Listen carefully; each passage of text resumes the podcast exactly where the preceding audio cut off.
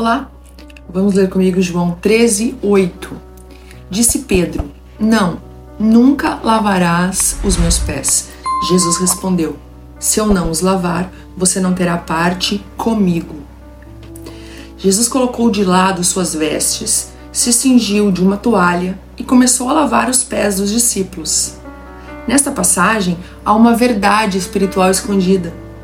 Por que Jesus só lavou os pés? Porque os nossos pés tocam esse mundo corrompido que jaz do maligno. Precisamos também lavar nossos pés. O que isso significa? Vou te ensinar um princípio muito antigo que eu vi ainda quando criança e se chama respiração espiritual. Você deve confessar os pecados, assim como quem põe para fora o ar velho dos pulmões, e receber o perdão, assim como inspirar o fôlego novo de vida o perdão por meio de Jesus.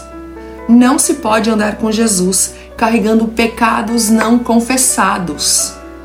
Por isso, ele disse: Se eu não lavar, você não tem parte comigo. Amém?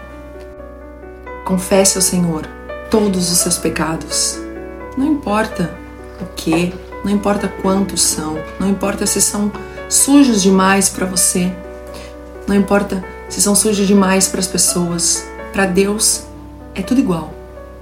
Então, entregue ao Senhor, confesse todo o pecado, seja ele um pecado é, de amargura, pecados que estão dentro do teu coração há muitos anos, mágoas, é, culpa. Confesse ao Senhor.